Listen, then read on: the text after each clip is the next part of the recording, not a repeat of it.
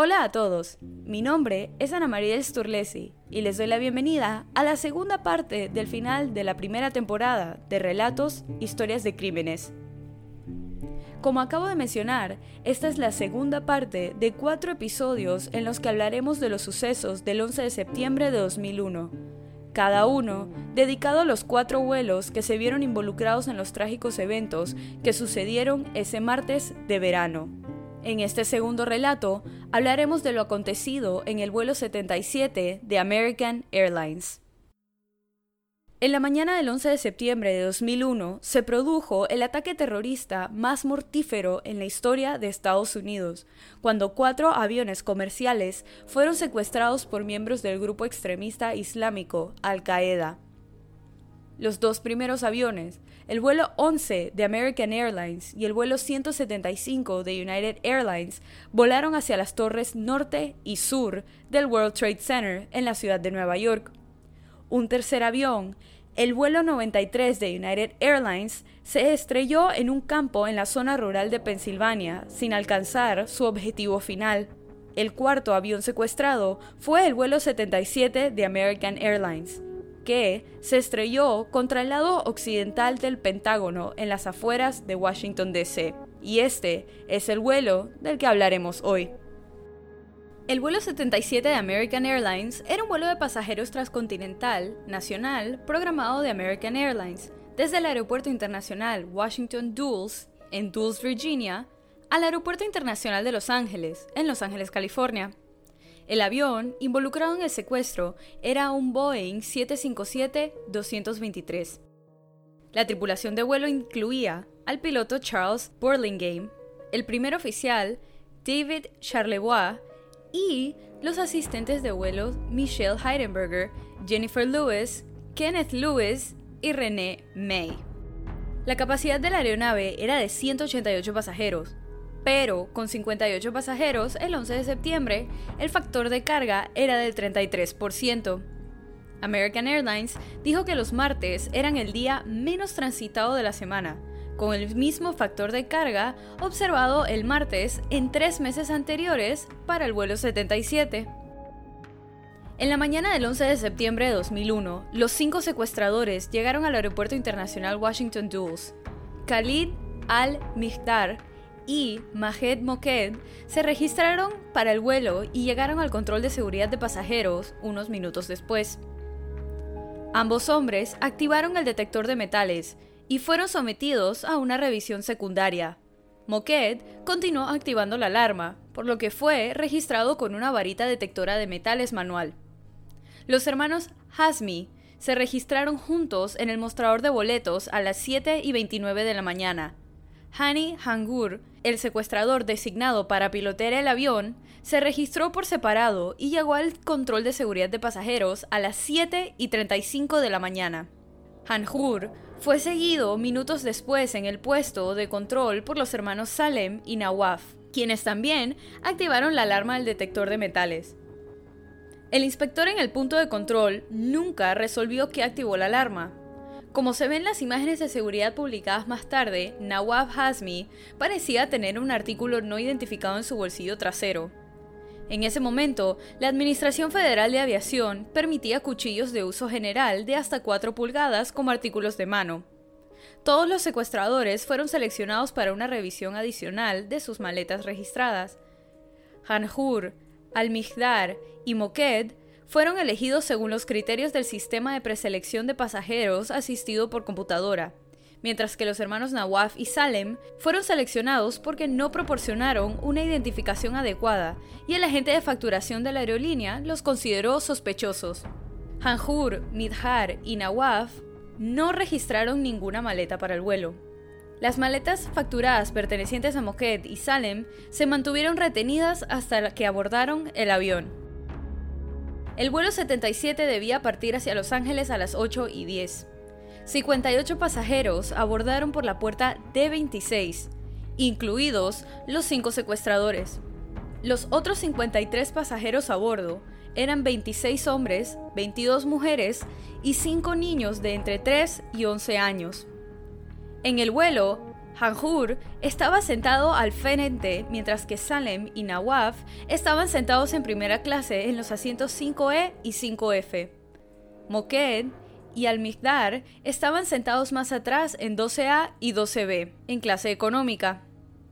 El vuelo 77 salió de la puerta a tiempo y despegó de la pista 30 en Dulles a las 8 y 20 de la mañana. A menos de 35 minutos de vuelo, el plan de los hombres se puso en marcha, poco después de que el vuelo 11 de American Airlines golpeara el World Trade Center y no mucho después de que el vuelo 175 de United Airlines fuera secuestrado. Las últimas comunicaciones de radio normales de la aeronave al control tráfico aéreo se produjeron a las 8 y 50 de la mañana con 51 segundos. A diferencia de los otros tres vuelos, no hubo informes de que nadie hubiera sido apuñalado o amenaza de bomba, y los pilotos posiblemente no murieron de inmediato, sino que los llevaron a la parte trasera del avión con el resto de los pasajeros. A las 8 y 54 de la mañana, el avión comenzó a desviarse de su ruta de vuelo asignada normal y giró hacia el sur. Dos minutos después, se apagó el transpondedor del avión. Los secuestradores pusieron el piloto automático del vuelo en un rumbo hacia el este, hacia Washington, D.C. Después de enterarse de este segundo secuestro que involucró a un avión de American Airlines y el secuestro de United Airlines, el vicepresidente ejecutivo de American Airlines, Gerard Arpey, ordenó una parada en tierra a nivel nacional para la aerolínea. El Centro de Control de Tráfico Aéreo de Indianápolis, así como los despachadores de American Airlines, hicieron varios intentos fallidos de contactar la aeronave. En el momento en el que el avión fue secuestrado, volaba sobre un área de cobertura limitada para los radares. Dos personas en el avión hicieron llamadas telefónicas a contactos en tierra. La azafata, René May, llamó a su madre y le hizo saber que el avión en el que estaba había sido secuestrado. Durante la llamada de dos minutos, le pidió que notificara a American Airlines, lo cual hizo, pero la compañía aérea ya estaba al tanto. La pasajera Barbara Olsen llamó a su esposo, el Procurador General de los Estados Unidos, Theodore Olson, e informó que el avión había sido secuestrado y que los asaltantes tenían cortadores de cajas y cuchillos. Informó que los pasajeros, incluidos los pilotos, habían sido trasladados a la parte trasera de la cabina y que los secuestradores desconocían de su llamada y de la de los otros pasajeros. Un minuto después de la conversación, se cortó la llamada. Theodore Olsen se puso en contacto con el centro de mando del Departamento de Justicia e intentó, sin éxito, ponerse en contacto con el fiscal general John Ashcroft. Unos cinco minutos más tarde, Barbara Olsen volvió a llamar y le dijo a su esposo que el piloto, posiblemente el secuestrador en el intercomunicador de la cabina, había anunciado que el vuelo había sido secuestrado. Todd Olsen preguntó por su ubicación y ella informó que el avión volaba abajo sobre una zona residencial. En respuesta, su esposo le habló de los ataques al World Trade Center. Poco después, la llamada se cortó nuevamente. Los controladores de Dulles volvieron a detectar un avión en las pantallas radar cuando se acercaba a Washington, girando y descendiendo rápidamente. Los controladores inicialmente pensaron que se trataba de un caza militar, debido a su alta velocidad y maniobras, los controladores del aeropuerto Reagan pidieron al piloto de un avión militar que pasaba que identificara y siguiera el avión. El piloto, el teniente coronel Stephen O'Brien, les dijo que era un Boeing 757 o 767 y su fuselaje plateado significaba que probablemente era un jet de American Airlines. Tuvo dificultades para distinguir el avión en la bruma de la costa este, pero luego vio una bola de fuego enorme e inicialmente asumió que había golpeado el suelo. Al acercarse al Pentágono, vio el lugar del impacto en el lado oeste del edificio e informó al control de Reagan, parece que ese avión se estrelló contra el Pentágono, señor. Según el informe de la comisión del 11 de septiembre, como el vuelo 77 estaba a 8 kilómetros al oeste-suroeste del Pentágono, hizo un giro en espiral en el sentido de las agujas del reloj, al final del giro, descendía 670 metros en picada hacia el Pentágono y el centro de Washington. El piloto secuestrador avanzó los aceleradores a máxima potencia y se lanzó hacia el Pentágono. Mientras estaban nivelados sobre el suelo y segundos después del impacto, las alas cortaron cinco farolas de la calle y el ala derecha golpeó un generador portátil, creando un rastro de humo segundos antes de estrellarse contra el Pentágono. El vuelo 77, que volaba a 853 km por hora sobre el edificio anexo de la Marina adyacente al Cementerio Nacional Militar de Arlington, impactó el lado occidental del Pentágono en el condado de Arlington, Virginia, justo al sur de Washington, D.C., a las 9 y 37 con 46 segundos. El avión chocó contra el Pentágono en el nivel del primer piso, y en el momento del impacto, el avión se rodó ligeramente hacia la izquierda, con el ala derecha elevada. La parte delantera del fuselaje se desintegró con el impacto, mientras que las secciones media y trasera se movieron durante otra fracción de segundo, y los escombros de la sección de la cola penetraron más profundamente en el edificio. En total, el avión tardó 8 décimas de segundo en penetrar por completo 94 metros en los tres anillos exteriores del edificio y desató una bola de fuego que se elevó 61 metros por encima del edificio. En el momento de los ataques, aproximadamente 18.000 personas trabajaban en el Pentágono, 4.000 menos que antes de que comenzaran las renovaciones en 1998. La sección del Pentágono que fue atacada que había sido renovada recientemente a un costo de 250 millones, albergaba el centro de comando naval. En el lado donde chocó el avión, el Pentágono está bordeado por la Interestatal 395 y Washington Boulevard. La automovilista Mary Lyman, que estaba en la I-395, vio que el avión pasaba en un ángulo empinado hacia el suelo y avanzaba rápido, y luego vio la nube de humo del Pentágono. Omar Campo, otro testigo, estaba cortando el césped desde el otro lado de la carretera cuando el avión voló sobre su cabeza y luego recordó. Estaba cortando el césped y entró gritando por encima de mi cabeza. Sentí el impacto, todo el suelo tembló y toda la zona se llenó de fuego. Nunca imaginé que vería algo así aquí. Afterwork Agos un programador de computadoras, iba camino al trabajo y se quedó atrapado en un atasco cerca del Pentágono cuando el avión sobrevoló. Hubo un gran ruido de gritos y salí del auto cuando el avión se acercó. Todos subían en diferentes direcciones. Estaba inclinando sus alas hacia arriba y hacia abajo, como si estuviera tratando de mantener el equilibrio. Chocó con algunas farolas en el camino. Daryl Donnelly presenció el accidente y tomó algunas de las primeras fotografías del sitio. Terence Keane, que vivía en un edificio de apartamento cercano, escuchó el ruido de los motores a reacción. Miró por la ventana y vio un avión de pasajeros muy muy grande. Vio que simplemente se estrellaba contra el costado del Pentágono. La nariz penetró en el pórtico y luego desapareció, y había fuego y humo por todas partes, explica el testigo. Tim Timmerman, quien también es piloto, notó marcas de American Airlines en el avión cuando lo vio golpear el Pentágono. Los esfuerzos de rescate comenzaron inmediatamente después del accidente. Casi todos los rescates exitosos de sobrevivientes ocurrieron dentro de la primera media hora después del impacto, Inicialmente, los esfuerzos de rescate fueron dirigidos por empleados civiles y militares dentro del edificio. En cuestión de minutos, llegaron las primeras compañías de bomberos y encontraron a estos voluntarios buscando cerca del lugar del impacto. Los bomberos les ordenaron que se fueran, ya que no estaban equipados ni capacitados adecuadamente para hacer frente a los peligros. El Departamento de Bomberos del Condado de Arlington asumió el mando de la operación de rescate inmediatamente, dentro de los 10 minutos posteriores al accidente. Los esfuerzos de rescate y extinción de incendios se vieron obstaculizados por los rumores de aviones entrantes adicionales, lo que provocó que el jefe de bomberos ordenara dos evacuaciones durante el día en medio de los esfuerzos de rescate, en respuesta a estos rumores. Cuando los bomberos intentaron apagar los incendios, observaron el edificio por temor a un colapso estructural.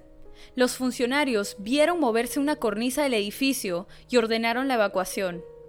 Minutos después, se derrumbaron los pisos superiores de la zona dañada del Pentágono. La cantidad de tiempo entre el impacto y el colapso permitió a todos en el cuarto y quinto nivel evacuar con seguridad antes de que la estructura se derrumbara. Después del colapso, los incendios interiores se intensificaron y se extendieron por los cinco pisos. Mientras se avanzaba contra los incendios interiores a última hora de la tarde, los bomberos se dieron cuenta de que una copa inflamable de madera debajo del techo de pizarra del Pentágono se había incendiado y comenzó a extenderse. Las tácticas regulares de extinción de incendios quedaron inutilizables por la estructura reforzada, ya que los bomberos no pudieron alcanzar el fuego para extinguirlo.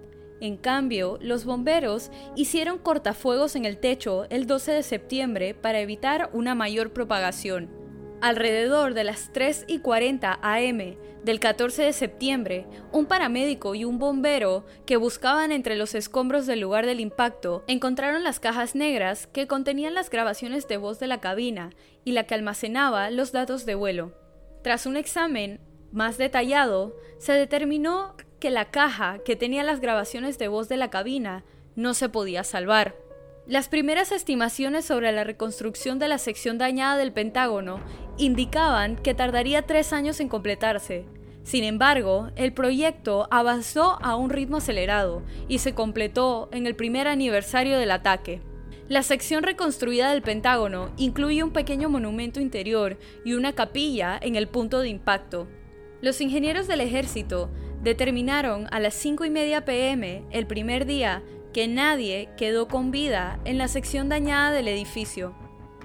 En los días posteriores al accidente, surgieron informes de noticias de que habían muerto hasta 800 personas. Los restos, que fueron recuperados del Pentágono, fueron fotografiados y entregados a la oficina del médico forense de las Fuerzas Armadas. La oficina del médico forense pudo identificar los restos de 179 de las víctimas, los investigadores finalmente identificaron a 184 de las 189 personas que murieron en el ataque. Los restos de los cinco secuestradores se identificaron mediante un proceso de eliminación y se entregaron como pruebas al FBI.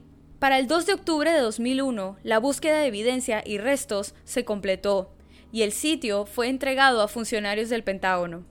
En 2002, los restos de 25 víctimas fueron enterrados colectivamente en el Cementerio Nacional de Arlington, con un marcador de granito de cinco lados inscritos con los nombres de todas las víctimas en el Pentágono. La ceremonia también rindió homenaje a las cinco víctimas cuyos restos nunca fueron encontrados. En total, hubo 189 muertes en el sitio del Pentágono, incluidas las 125 en el edificio del Pentágono además de las 64 a bordo del avión. La pasajera Barbara Olsen se dirigía a la grabación del programa de televisión Políticamente Incorrecto. Un grupo de niños, sus acompañantes y dos miembros del personal de la National Geographic Society también estaban a bordo, embarcándose en un viaje educativo hacia el oeste al Santuario Marino Nacional de las Islas del Canal cerca de Santa Bárbara, California. Las muertes en el Pentágono incluyeron a 55 militares y 70 civiles. De los 125 muertos, 92 estaban en el primer piso, 31 en el segundo piso y 2 en el tercero. Siete empleados civiles de la Agencia de Inteligencia de Defensa murieron, mientras que la oficina del secretario de Defensa perdió a un contratista. El ejército de los Estados Unidos sufrió 75 muertes, 53 civiles, 47 empleados y 6 contratistas, y también perdió 22 soldados, mientras que la Marina de los Estados Unidos sufrió 42 muertes, 9 civiles, 6 empleados y 3 contratistas, y 33 marineros. Otros 106 resultaron heridos en el suelo y fueron tratados en hospitales de la zona. El 12 de septiembre de 2002, el secretario de Defensa Donald Rumsfeld y el general Richard Myers dedicaron las víctimas del ataque terrorista al monumento, Monumento al Pentágono, en el Cementerio Nacional de Arlington. El memorial honra específicamente a las cinco personas de las que no se encontraron restos identificables. Esto incluyó a Dana Falkenberg, de tres años, que estaba a bordo con sus padres y su hermana mayor. Una parte de los restos de las otras 25 víctimas también está enterrada en el sitio. El monumento es un marcador de granito pentagonal. En cinco lados, el monumento a lo largo de la parte superior están inscritas las palabras víctimas del ataque terrorista contra el Pentágono el 11 de septiembre de 2001. Placas de aluminio, pintadas de negro, están inscritas con los nombres de las 184 víctimas del atentado terrorista. En el Memorial Nacional del 11 de septiembre, situado donde se encontraban las Torres Gemelas, los nombres de las víctimas del Pentágono están inscritos en la fuente sur, en los paneles S1 y en los paneles S2 hasta el S76. Desde el 11 de septiembre, American Airlines continúa volando desde el Aeropuerto Internacional Dulles al Aeropuerto Internacional de Los Ángeles. A partir de septiembre de 2018, el vuelo número 77 se ha renumerado a 252, ahora con un Boeing 737-800 que sale a las 7.27 de la mañana, retirando de manera permanente el número 77 de sus vuelos. Y así culmina esta segunda parte de nuestro final de temporada de cuatro partes dedicado a los trágicos eventos del 11 de septiembre de 2001. Los espero la otra semana para narrar la historia del vuelo 11 de American Airlines.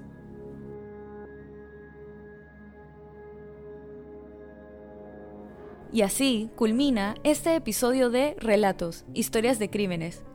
Recuerden pasar por la cuenta de Instagram y dejar su opinión de este caso. La cuenta es Relatos en Podcast y la pueden encontrar en la descripción de este episodio. Relatos está disponible en Buzzsprout, Apple Podcast, Spotify, Castro, Overcast, Castbox y Pocket Cast. Si te gustó este relato, suscríbete o síguenos en la plataforma de tu preferencia que utilices para escuchar los episodios. Y no dudes en dejarnos una calificación y comentarios. Mi nombre es Ana María Sturlesi y muchas gracias por acompañarnos en esta narración nuevamente. Y bienvenido si es tu primera. Nos vemos la otra semana con otro caso en Relatos, Historias de Crímenes. Bye.